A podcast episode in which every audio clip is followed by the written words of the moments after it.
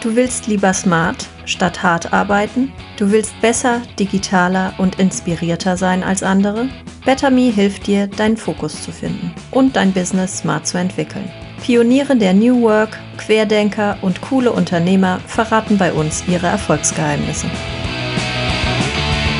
Julian Leitloff ist CEO von Fractal, ein Fintech, das mit Blockchain-Technologie arbeitet. Das ist übrigens nicht sein erstes Unternehmen. Aus dem Studium heraus hat er erstmals gegründet, wird Forbes 30 unter 30, macht 350.000 Euro in drei Tagen. Aber er steht auch mehrmals vor der Tür des Notars, um Insolvenz anzumelden. Und er muss sich fragen, wie sagt man seinem Kumpel, mit dem man ein Unternehmen gegründet hat, dass für ihn kein Platz mehr ist? Er verrät uns, warum deutsche Unternehmen ein sehr ausgeprägtes Not Invented Here Syndrom haben und was wir zwischen SAP und Delivery Hero in Deutschland verpennt haben. Und warum die Innovationsdichte in den nächsten 10 bis 20 Jahren so richtig abgeht.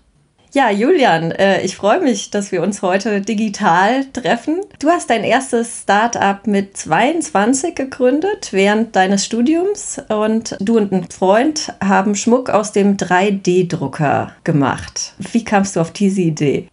Ja, danke erstmal, dass ich hier sein kann.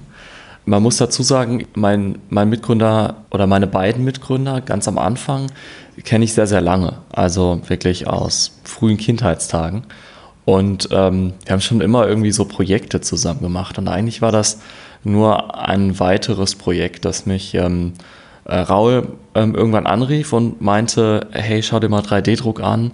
Ähm, das ist die Technologie ähm, der, der nächsten 10, 20 Jahre.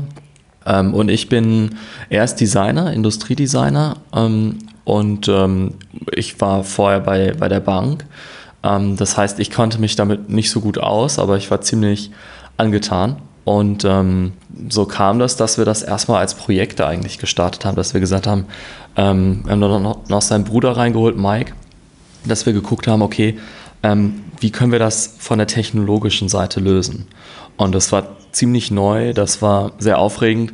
Äh, da war gerade irgendwie so ähm, der Browser-Support ähm, sehr neu für eben so 3D gedruckte CAD-Formate, um, dass man wirklich so im Browser Produkte bauen konnte, die dann nachher aus dem 3D-Drucker wirklich kamen. Mhm. Das heißt, wir waren da sehr technik äh, verliebt. Okay, aber mit Schmuck hattet ihr eigentlich gar nichts äh, gar nichts zu tun, ne?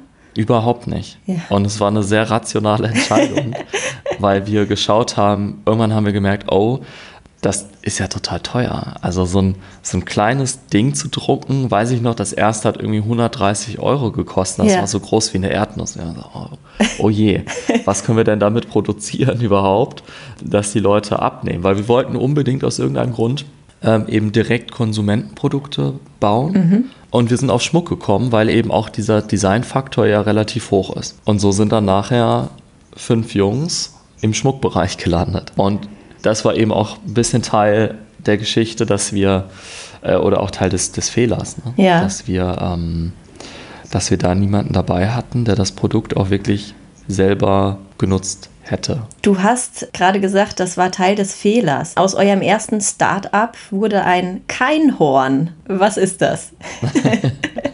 ähm, man, man, spricht ja von Startups, die Milliarden Euro bewertet sind von Einhörnern. Äh, also Unicorns, das war mhm. früher mal ganz selten und dann waren, war so die, die Wirtschaftspresse sehr überrascht. Oh, diese komischen Digitalunternehmen, da werden ja richtige Unternehmen draus. Jetzt dominiert das so äh, Platz 1 bis 5 der amerikanischen Top 5 der Wirtschaftsfirmen sind Digitalunternehmen. Das überrascht jetzt keinen mehr. Worüber wir aber relativ wenig reden, ist eben alles, was dazwischen funktioniert, was eigentlich so das normale Gründertum ausmacht. Dass es kein Unternehmen wird, was eine Milliarden Euro Bewertung hat, aber durchaus auch recht erfolgreiche Unternehmen. Und wir wollten eben den Fokus darauf legen, äh, was in diesen Unternehmen passiert. Also irgendwo zwischen Flop und Milliardenerfolg. Was passiert denn in diesen Unternehmen? Wir haben wirklich uns mal angeschaut, von der ersten Idee bis zu meinem Ausstieg aus dem Unternehmen und auch darüber hinaus und haben das aufgeschrieben. Das sind sieben, acht Jahre mhm. ähm, jetzt, die es das Unternehmen gibt. Ähm, gibt es auch immer noch, ist auch ähm, durchaus erfolgreich. Mhm. Und es passieren Sachen, die ich vorher nicht so bei TechCrunch oder was man so als, als junger Gründer irgendwie liest, äh, gelesen habe. Also man hat mich nicht darauf vorbereitet, dass ich 20 Investoren anspreche und da einer rauspurzelt, der sagt, ja, ich habe Interesse daran, mhm. in dein Unternehmen zu investieren. Und ich dachte, das kann doch nicht sein. dass du bist der Einzige, der äh, hier irgendwie zu 20 laufen muss. Und bei den anderen, man liest es ja ständig, ja, da noch eine Millionenfinanzierung so und äh, irgendwann merkte ich dann, sprach dann auch mit anderen Gründern, die mir dann sagten, nee, das ist bei mir genauso. Ne? 30 Leute, mhm. mancher, der gut war, hatte dann irgendwie nur 15 oder so. Äh, aber es waren immer eine Menge, mit denen man eben sich auseinandersetzen musste. Und das ist nur so ein kleines Beispiel. Was passiert noch? Also die typische Frage ist, wenn man mit Freunden gründet, kommen da natürlich Konflikte auf, ähm, Konflikte auch mit Mitarbeitern. Wie handle ich das jetzt? Und auch von Stress was habe ich für einen Stress, was macht das mit mir? Ja. Ich glaube, dass die Geschichte per se meiner, unserer Gründung, dass die nicht so besonders ist. Ähm, und dass wir einfach mal anfangen wollen, diese Geschichten auch zu erzählen. Erzähl noch mal genau, was passiert ist. Also du hast mit Freunden gegründet, es gab Konflikte, äh, du bist nachher ausgestiegen. Erzähl das noch mal ein bisschen genauer. Ja, also ähm, sage ich mal, die offizielle Geschichte. Wir, wir haben mit 22 das Unternehmen gegründet. Erstes Investment ähm, meiner, meiner Alma Mater, der Zeppelin-Uni, ähm, die da so einen Equity-Fonds aufgelegt hat. Während der Uni das aufgezogen, Forbes 30 unter 30, 350.000 Euro gemacht in drei Tagen so. Dann das erfolgreich übergeben äh, und das Unternehmen macht jetzt Millionen Umsätze so und ist so einer der Marktführer im Bereich individualisierte Produkte von Influencern äh, und, und so fast, aber nachhaltige Schmuckproduktion.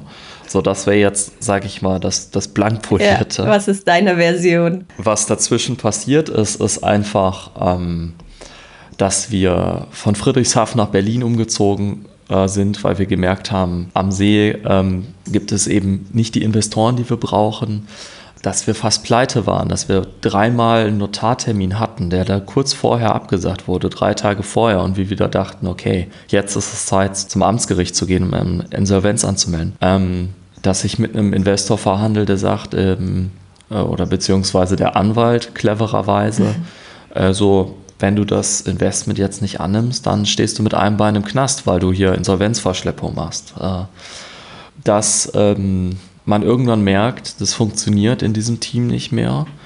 Und ich dann irgendwann zu der Erkenntnis gekommen bin, du musst deinem besten Kumpel sagen, dass in dem Unternehmen, was ihr zusammen gegründet habt, kein Platz mehr für ihn ist. Das war so mit Sicherheit das persönlich härteste, was mhm. in der mhm. Zeit passiert ist. Ja, und dann auch der Ausstieg, ne? dass man sagt, nach fünf Jahren Scheuklappen, alles geben, setzt man sich mal hin und denkt mal das erste Mal drüber nach, was möchte ich eigentlich machen? dann zu realisieren, Schmuck ist nicht mein Thema. Ich bin total stolz drauf, das war eine tolle Zeit. Auch das Gefühl, ich würde es immer wieder machen, auch mit dem Team das zu gründen. Aber es ist kein, ähm, kein Produkt, für das ich brenne, ja. wo ich mich gut auskenne. Ja. Das mussten immer andere machen bei uns. Ähm, und dann zu realisieren, ich werde das verlassen. Und dann auch mit diesem gewissen Abstand auch zu akzeptieren und zu sehen, dass das jetzt andere machen und dass ähm, ich mich da auch ähm, zurückhalte. Das war so die Zeit, ja. so ganz, ganz kurz zusammengefasst. Was ich auch anspreche, sind die Investorenkonflikte. Investoren sind der, der uns die ganze Zeit unterstützt, nachher auch mein Mentor wird. Mhm. Also sehr wichtige Bezugsperson zu eben, wie ich eben schon angesprochen, eben so diesen Konflikt. Als Gründer, wie, wie macht man das mit den Investoren? Wie findet man die denn eigentlich? Und wie spricht man die dann an? Nimmt man dann einfach den Hörer in die Hand und äh, ruft die an und sagt, ich will euch was vorstellen, das interessant für euch ist? Zuerst muss man ja mal ganz nüchtern sagen, im Idealfall braucht man keine Investoren. Weil dann hat man Umsätze und dann gehört einem die Firma komplett selber und dann baut man das Geschäft auf. Um, und das ist ja das, was der deutsche Mittelstand macht. Und das ist auch eine legitime Herangehensweise und zum Teil auch profitabler für die Gründerin, für den Gründer selber. Wenn man aber sagt, man möchte ein Wachstumsunternehmen bauen, dann ist der Deal ein bisschen, man kriegt dieses Kapital, um das Risiko so ein bisschen zu streuen, ähm, aber auch, damit man sich erstmal nicht um die Monetarisierung kümmern muss. Und je nachdem, wie viel Action man dann haben will, gibt es verschiedene Investoren. Und das ist in der Tat was, was noch ein bisschen ein Problem ist, weil das sind sehr informelle Netzwerke. Mhm. Also es ist kein öffentlicher Markt und man braucht einen Kontakt, um Kontakt zu bekommen. Ja. Das klingt erstmal ein bisschen, bisschen blöd. Und ja. Das heißt, wenn man jetzt von einer Uni kommt, die jetzt nicht 15 erfolgreiche Gründer und Gründerinnen schon rausgebracht hat, äh, dann ist es erstmal ein bisschen schwierig, da reinzukommen. Ich hatte das Glück, dass wir, dass ich von der Zeppelin-Uni eben da ein paar Kontakte hatte. Und es gibt ja jetzt auch unterschiedliche Angebote, wie zum Beispiel, ja, wir wurden ja von der Investmentbank Berlin, der Beteiligungsarm finanziert, äh, die da sehr, ein sehr weites Netz haben mhm. und auch ansprechbar sind. Mhm. Äh, ich halte es auch für ein absolut geniales Instrument, mhm. um wirklich Unternehmertum breitflächig zu ermöglichen. Ansonsten hast du schon gewisse Klicken. Ja. Und da muss man einfach reinkommen. Wie lernt man das denn als Gründer? Man, man spricht mit anderen Gründern, oder? Ja, also man macht es einfach. Man geht auf Gründerkonferenzen, spricht mit denen, da kriegt man schon Feedback. Ähm, und das ist auch immer wichtig, dann nach ehrlichem Feedback zu fragen. Das ist ja so ein bisschen das Problem, dass es keinen Anreiz gibt, für die Investoren ehrliches Feedback zu geben, weil im schlimmsten Fall wird das doch was und dann ist der, Sa der Gründer sauer. Das heißt, dann sagt man immer, ja, ja, das, der Zeitpunkt passt jetzt nicht so ganz oder ja, ähm, das Team braucht noch ein bisschen mehr Traction. Da weißt du so, ja, okay, der will dir jetzt gerade nicht äh, gutes Feedback geben. Okay. Ähm, ich bin großer Fan vom Pirate Summit in Köln. Mhm. Eine tolle Konferenz. Da habe ich auch meinen Mentor Ludger kennengelernt. Eine sehr entspannte Konferenz, wo auch das mal umgedreht wird, dass die Wagniskapitalgeber pitchen müssen. Mhm. Auch eine sehr interessante okay. Sache, sonst stehen wir ja, als, als, Gründer dann auf der Bühne. Durch Kontakte, ja. äh, durch andere Gründer. Ja. Kannst du noch mal ganz kurz formulieren, was hast du aus der Geschichte mit deinem ersten Startup gelernt? Oh, ich weiß gar nicht, ob ich das so zusammenfassen kann. Also es war für mich so die Gründungs-Business School. Andere zahlen dann irgendwie für den MBA. Wir haben uns da ähm, sozusagen kostenlos vermöbeln lassen im unternehmerischen Sinne und da on the job dann gelernt. Also das war schon ein Bootcamp. Ja. Ein unternehmerisches, geschäftliches Bootcamp. Wie ist es in der deutschen Gründerszene mit der Fehlerkultur? Ähm, ich glaube, dass ähm, wir ein bisschen uns ein bisschen schwerer tun, Misserfolg zu kommunizieren, darüber offen zu sprechen. Das macht es, dass man, dass man auch sieht, dass wir als Gründer jetzt nicht so den Elon Musk haben, der so ganz klar Sympathieträger oder Sympathieträgerin ist, was meiner Meinung nach auch daran liegt, dass wir Gründer und Gründerinnen uns zu wenig trauen, was die Kommunikation angeht. Weil es ist nur eine interessante Story für Menschen, wenn man auch irgendwo über Fehler spricht. Mhm und nicht immer nur so die geschleckte ähm, Karrierekurve hat. Genau. Und was dann noch zusätzlich hinzukommt, ist, dass wir ein anderes Ökosystem haben. Wir haben nicht früher Käufe von Startups erlebt. Das heißt, wir haben keine Gründerinnen, die vielleicht in, in den 90er Jahren durch einen Milliardenkauf von Daimler, Daimler kauft Startup XYZ. Das haben wir nicht. Das heißt, wir haben nicht diese Leuchtturmpersonen, mhm. die so viel Geld bekommen haben ähm, durch so einen sogenannten Moonshot, also eine völlig verrückte Idee. Und das merkt man beim Investieren total. Das heißt, wir haben kein Kapital, wir haben viele Consultants, ehemalige, die dieses Geld verteilen, die halt inkrementelle Businessmodell-Innovationen ähm, fanden, aber nicht dieses völlig verrückte so, hey, lass uns jetzt mal irgendwie eine Rakete bauen. Warum ist das bei den deutschen Unternehmen so? Was glaubst du? Also ich glaube, es gibt drei Gründe dafür. Eines hat mit den Großunternehmen an sich zu tun. Das andere hat mit der Rolle des Staates zu tun. Und das dritte ist einfach Pech. ähm, äh, das, das erste ist, dass ähm, deutsche Firmen ein sehr ausgeprägtes Not Invented Here-Syndrom haben. Und da leiden die seit Ewigkeiten drunter. Was sich bei den Top-Digitalunternehmen ähm, auszeichnet, ist eben, dass die alle zukaufen. Die kaufen frühzeitig und aggressiv gute Tech-Unternehmen hinzu. Und das macht es, dass die eben ihren Spitzenplatz behalten. Das machen deutsche Großunternehmen nicht. Die bauen lieber einen eine Milliarde Euro Fonds für Unternehmen, die aus dem Konzern selber kommen. Und diese Menschen, die da in diesem Konzern arbeiten, die sind da nicht hingegangen, weil sie schlaflose Nächte mit Startups haben wollen. Die mhm. sind da mhm. hingegangen, weil sie sehr, sehr gut sind und auch sehr ambitioniert sicherlich, aber die wollen, die haben ein anderes Risikoprofil als Unternehmer das haben.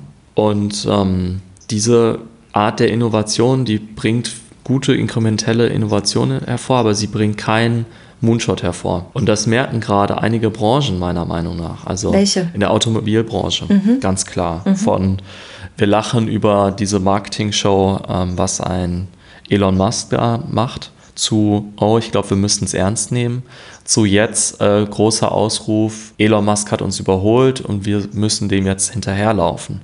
So, was ist da passiert? Das hat man wirklich kommen sehen. Bei den Banken ist es ein bisschen von der Phase her ein bisschen zurück, aber genau das Gleiche. Die ganzen Eigengewächse. Nee, nee, wir machen das selber. Wir machen mit der Girocard jetzt irgendwie. Das hat keinen interessiert. Jetzt hat jeder Apple Pay. Mhm. Und wenn es so weitergeht, dann landen die ganzen Finanzprodukte als Zulieferer in einem Finanz-App Store äh, und müssen 30% der Marge abdrücken und werden dadurch kommunitisiert. Das ist nicht gut. Und wenn wir Exits in Deutschland haben, dann gehen die in den allermeisten Fällen geht das nicht an deutsche Unternehmen. Wir haben ein Wunderlist, ja, was große Wellen geschlagen hat, 200 Millionen, da sagen die Amerikaner, ja, war schon ganz okay. ähm, das ging eben an Microsoft. Ja. Wir haben SAP, äh, aber das war es auch. Ja. SAP ist so das Feigenblatt und die wurden 1972, 73 äh, gegründet. Äh, so, jetzt haben wir Delivery Hero, was irgendwie nachgerückt ist. Nach nach mehr als 40 Jahren. Ja. Also da haben wir was verschlafen so. Und der Staat, das ist eine, eine wichtige Sache. Ähm, der Staat ist auch im amerikanischen Ökosystem wichtiger, als wir das glauben. Ja, die äh, Fairchild Semiconductors, die Wiege der, des äh, Silicon Valleys. Daraus sind dann die äh, Traitors 8, also die äh, oder Sherlock 8 ähm, genannten sozusagen, der eine hat Intel gegründet, der andere hat einen wichtigen Wagniskapitalgeber gegründet. So und daraus kann man so ein bisschen den Finger drauflegen, sagen, ja, das war so ein bisschen der, der Keim der ganzen Szene. Mhm. Auch ähm, Elon Musk, sowohl Tesla als auch ähm, äh, SpaceX mhm. sind massiv vom, vom Staat gefördert. Die sind aber sehr gut da drin, das so wirken zu lassen, als sei das nur individuelle Genialität. Ähm, und das stimmt so einfach nicht und wir brauchen dieses Ökosystem auch. Und das dritte ist, und das versuche ich jetzt ein bisschen schneller zu machen, äh, das dritte ist, dass wir, ähm, dass wir Pech gehabt haben. Wir haben einen digitalen Champion, der wurde vor Fairchild Semiconductors gegründet.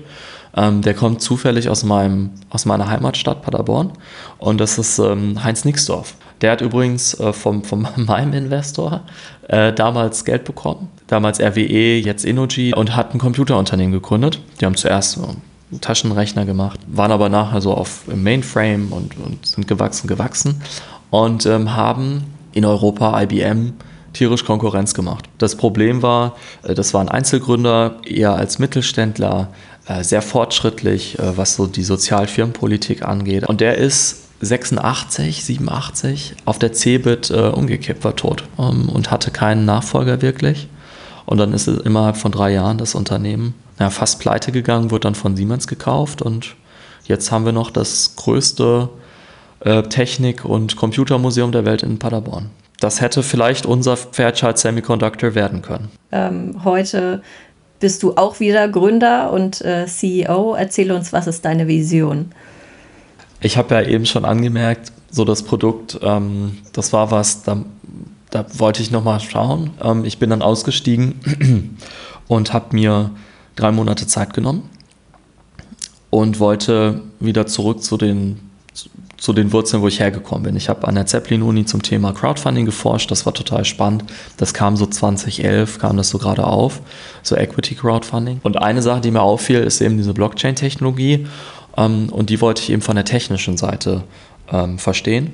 Das war dann doch schwieriger als gedacht. Das hat mich auch ein bisschen frustriert, wo ich dachte, Mensch, äh, so ja, deine akademische Zeit ist vorbei, aber so eine ganze Woche, um da irgendwie so die Basics zu verstehen, das ist doch irgendwie schon ein bisschen schwierig. Also es ist eine Technologie, die offene Transaktionen sicher ermöglicht. Und als ich das verstanden habe, ist mir aufgefallen, ich hätte kein Problem, das die nächsten 20, 30 Jahre zu machen. Also einfach dem meine Karriere zu widmen, weil ich glaube, dass das so wichtig ist.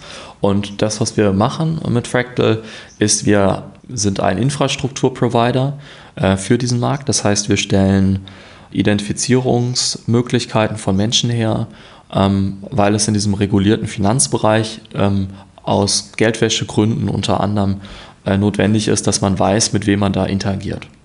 Und damit das in so einem sehr internationalen Kontext, einen sehr technischen Kontext super gut funktioniert. So ein bisschen wie so ein Login mit Google-Button, kann man sich das vorstellen. Mhm. Wäre ideal, ne? Also ich muss nicht immer mein Passwort zeigen, damit irgendwie jemand telefonieren, sondern ich habe irgendwann mal so ein so ein Button, der mich sicher dann irgendwo registriert. Das übernehmen wir. Kannst du uns kurz beschreiben, wie ist die Struktur von Fractal und wie arbeitet ihr? Ähm, Fractal bin ich sehr anders angegangen, vielleicht auch so ein bisschen als Lehre aus meiner ersten Gründung. Und ich habe mir dann angeguckt, was ist denn überhaupt das Problem auf diesem Markt?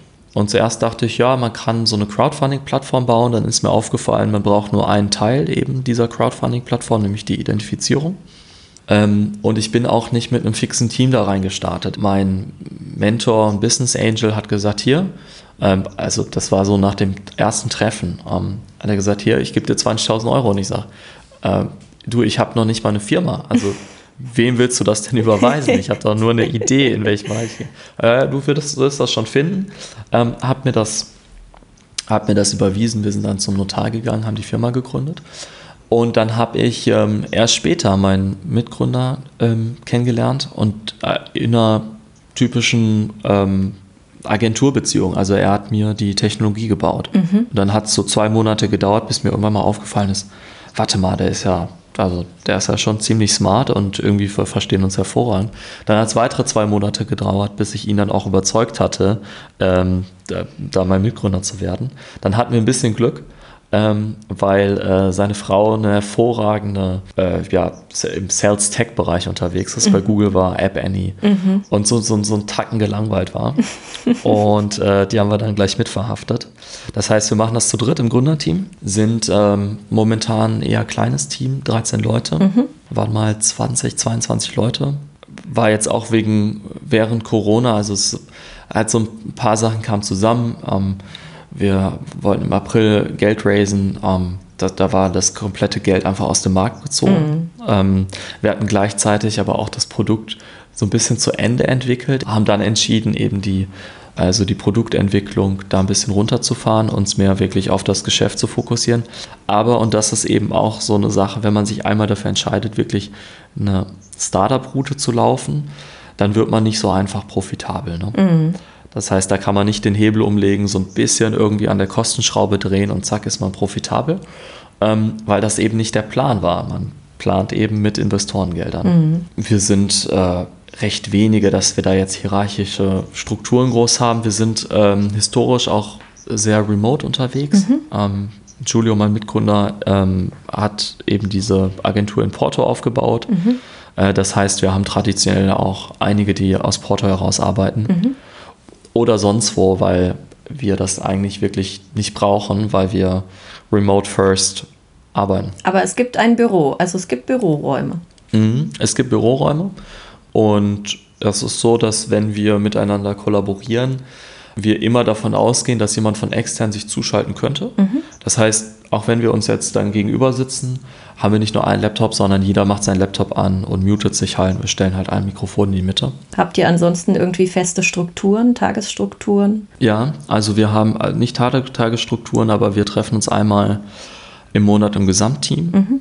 Wir haben einmal die Woche noch ein Treffen so im Managementkreis, so quasi, also jeder, der einen Bereich verantwortet, kommt zusammen und schreiben das auf. Ich glaube, eine wichtige Sache, die auch von Giulio ähm, sehr stark reinkam, der als, als Software-Engineer und CTO ähm, ja sehr strukturiert und sowieso remote arbeitet, ist so eine Verschriftlichungskultur. Das zwingt einen, präziser zu arbeiten und auch asynchron zu arbeiten. Mhm. Weil ja miteinander zu sprechen sehr reichhaltig ist, während man, wenn man was schreibt, äh, auf das Ganze verkürzen kann. Mhm und jeder zu jeder Zeit darauf zugreifen kann. Verschriftlichungskultur heißt, ihr arbeitet mit Dokumenten? Ja, das kann man sich vorstellen. Also Coders, ähm, Engineers haben auf GitHub eine sehr starke Dokumentationskultur. Mhm. Ähm, weil wenn du dich nach drei, vier, fünf Monaten wieder mit dem Code befasst, dann möchtest du da, da, siehst du erstmal und denkst so, okay, was habe ich da gemacht? und damit man sich das, damit man sich das eben nicht immer denkt, ja kommentiert man einfach daneben, das ist jetzt da und dafür. Mhm. Und das war für mich eine neue Art zu arbeiten. die wir aber adaptiert haben. Also wir haben nicht so das Typische, dass sozusagen der CEO äh, die Kultur vor, vorgibt. Mhm. Das ist schon relativ stark auch, auch Giulio, mhm. auch Nele in anderen Bereichen. Und das hat so ein bisschen gedauert, auch um das so zusammenzufügen. Das war so ein, ein Learning für mich aus dem ersten Startup, dass ich nicht alles machen muss. Wie schafft ihr es, fokussiert zu arbeiten? Was ist eure Basis dafür? Also wenn ich fokussiert an irgendetwas länger arbeiten möchte, arbeite ich von zu Hause. Im Büro ist es so, dass wir einen Raum haben, wo man sich hinsetzen kann und da weiß jeder, okay, wer da sitzt, der möchte jetzt erstmal in Ruhe arbeiten. Wir haben keine fixen Arbeitsplätze mehr. Das Büro ist eher wie so eine Art Café. Man kommt rein, im Hauptraum ist viel los. Wir haben dann zwei Meetingräume, zwei Telefonboxen, einmal diesen großen Raum und es sind zu keiner Zeit eigentlich alle da. Und das ermöglicht uns, dass jeder das sich so ein bisschen stricken kann. Wir haben jetzt noch keine Erfahrung, wie es ist, das mit 50 oder 100 Leuten zu machen. Ich glaube aber, dass das auch, ich habe so das Gefühl, dass es auch ganz gut funktionieren könnte. Du, du hast in einem Konzern gearbeitet, bei der Bank. Du hast aber relativ früh gegründet. Warum wolltest du eigentlich überhaupt Unternehmer werden? Ich wollte gar nicht Unternehmer werden. ich hatte auch nicht das Gefühl, dass Unternehmer, Unternehmerin sein etwas ist, was man werden kann. Ich meine, man sagt so ein bisschen als Kind so, ja, ich will Rockstar werden oder ich will das und das, ich will Astronaut werden. Und für mich zählte Gründer sein in diese Kategorie. So ein bisschen so, ja, ja. Ich habe das einfach so ein bisschen aus meinem Kopf, das, das war gar nicht, einfach, das habe ich gar nicht ins Ziel genommen. Obwohl ich dann mit der Zeit auch äh, die Erfahrung gemacht habe, wie es ist, zumindest selbstständig zu sein. Ich, ich war ein Jahr im Ausland, hatte da einen Gastvater, der mir sehr frei vorkam. Ich war in Alaska mhm. Und der war, ist so der Einzige, der in Alaska so Bankautomaten repariert. Das heißt, der sitzt sich dann in so eine Cessna und fliegt dann irgendwie in ein Dorf so 400 Kilometer entfernt und repariert da den Bankautomaten, weil ansonsten funktioniert da der einzige Bankautomat im, im, im Dorf nicht. Okay. Aber fand ich ziemlich cool, ja. weil der ziemlich frei war. Ja. Ähm, das ist der Vorteil eines Monopols. Ja, ja, der hat schon, der hat schon auch gutes Geld verdient, das kann man sagen. Ähm, aber so richtig ist mir das erst schlagartig bewusst geworden an, dieser, an der Uni. Weil ich hatte da auf einmal mit Kommilitonen, für die war das normal weil die Eltern hatten, die so einen Hintergrund haben. Und die haben dann gesagt, ja, ich glaube, ich, glaub, ich gründe hier ein Unternehmen, irgendwie E-Commerce, irgendwas. Mhm. Ich dachte mir, das machen die jetzt einfach so. Und ich kannte die ja. Also ja. Die, die waren, das waren clevere Leute so, aber ich dachte mir so, naja, was die können, das kann ich irgendwie auch. Wer sind denn grundsätzlich äh, deine Vorbilder? Äh, es gibt in, in München ein Unternehmen zum Beispiel, das ist Weltmarktführer ähm, im Bereich 3D-Druck über 20, 30 Jahre ähm, aufgebaut. EOS heißen die. Wenn der chinesische Vizepräsident vorbeikommt, der besucht Angela Merkel äh, und der fährt dann eben äh, in diesem kleinen Dorf in, in, in Bayern da vorbei. Meine Vorbilder, die ich auch im Buch erwähnt habe, ähm, ist eben Heinz Nixdorf. Mhm. Ähm, auch weil ich ihn als Unternehmer mit seiner sozialen Ansicht, er hatte einen Vater, der arbeitslos war, das hat ihn sehr geprägt, wo er gesagt hat, das Wichtigste eines Unternehmers ist es, Arbeitsplätze zu schaffen. Mhm. Ich glaube auch, dass uns das sehr unterscheidet von einem amerikanischen Kapitalismus, der da sehr, sehr individualisiert ist. Ähm, wenig guckt, äh, was können wir denn vielleicht auch nur gemeinsam schaffen. Ähm, und dem meiner Meinung nach auch so ein gewisses gesellschaftlicher Aspekt verloren geht. Aber wir brauchen neue Strukturen, um eben diese Innovation ähm, in, einem kooperativer, in einer kooperativen Art und Weise zu bündeln und da eine Governance auch zu schaffen. Da brauchen wir halt eine andere Art von Technologie und das wird, glaube ich, ist momentan einfach unglaublich klar, dass wir Technologie, gesellschaftliche Technologie brauchen, um miteinander besser kooperieren zu können, weil das, was wir momentan haben, das funktioniert hinten und vorne nicht. Wird das dann der nächste große Trend? Ja, ich glaube ja und ich glaube, ich bin in diesem Bereich schon tätig, weil wir eine Möglichkeit gefunden haben und so diese Meta-Art auf diese Technologie zu gucken. Also Blockchain-Technologie ist was, was ich viel zu wenig höre.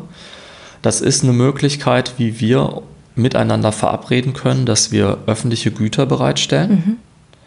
ähm, weil wir sagen, wir haben ein Open Source Modell, ein Protokoll, in dem wir verabreden, wie wir beispielsweise alle unser WLAN teilen können in einer sicheren Art und Weise und sogar noch dafür bezahlt werden, dass wir es bereitstellen.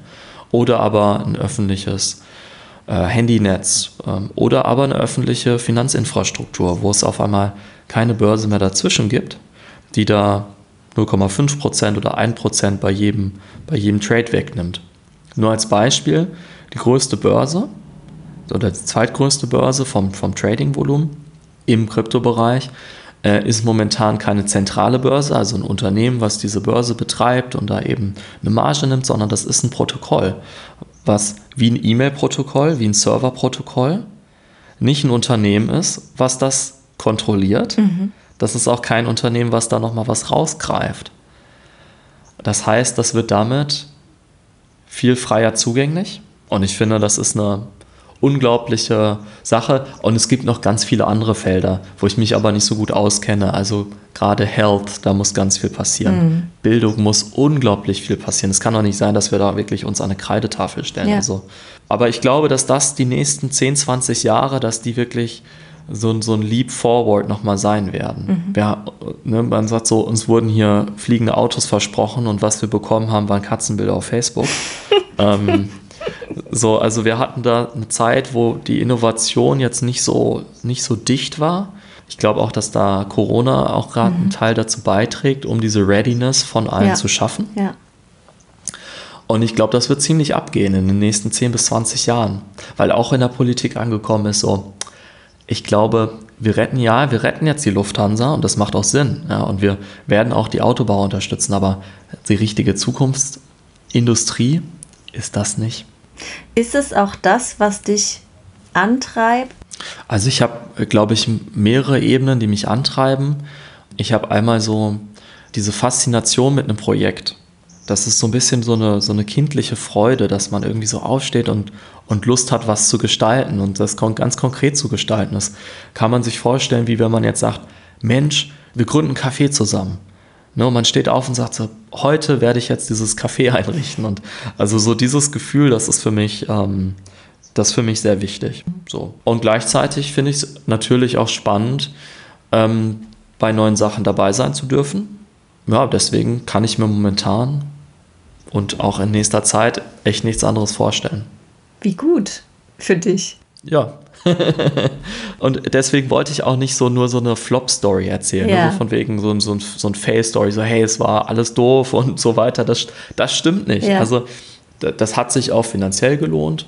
Also man muss natürlich schauen, wie sich das entwickelt, aber das Unternehmen ist echt erfolgreich. Ich besitze 10 Prozent, ich habe da auch noch weiter investiert rein. Und das ist für mich jetzt auch nicht so wichtig, das zu vergleichen mit den Leuten, die dann irgendwie bei der Bank geblieben sind und ganz früh auch schon irgendwie dann auf einmal Häuser gekauft haben, wo ich dann noch mit meinen 2300 Euro brutto, ähm, die wir uns da über Jahre ausgezahlt haben, über die Rande, Runden gekommen bin. Aber diese Faszination zu haben, das ist der Grund, warum ich es immer wieder machen würde. Ich bin großer Fan von dieser 10.000 10 Stunden Regel, mhm. dass man wirklich 10.000 Stunden was gemacht haben muss. Ähm, von Malcolm Gladwell popularisiert, der gesagt hat, hier die Beatles, die haben irgendwie 10.000 Stunden in St. Pauli gespielt, dann waren die so gut, dass die sozusagen Meister waren. Ja. Äh, Bill Gates, der super früh Zugang hatte zum frühen Internet, äh, als, als Kind, Jugendlicher schon. Und ich glaube, man muss gründen, um gründen zu können. Mhm. Das klingt doof, aber da Klar. führt kein Weg dran vorbei. Ja. Und deswegen so dieses, man muss so ein bisschen äh, ich sag's mal so deutlich, man muss einfach auf die Fresse bekommen, ja. Ja. Ja. um da auch so ein bisschen abzuhärten, um das so auch einschätzen zu können. Da führt kein Weg dran vorbei. Es gibt dieses aus der sicheren Sache heraus zu gründen, die ganze Zeit sicher zu sein. Ich glaube, ich glaube nicht, dass man dadurch auf seine 10.000 Stunden kommt, die man braucht. Für alle, die noch mehr über deine Geschichte wissen wollen, die können jetzt bald dein Buch kaufen. Kein Horn. Hat total viel Spaß gemacht, war super interessant. Und, Mir auch. Äh, Vielen Dank dafür. Danke dir. Vielen Dank fürs Zuhören. Die nächste Folge hört ihr in zwei Wochen. Better Me, Work Smart, Be Inspired.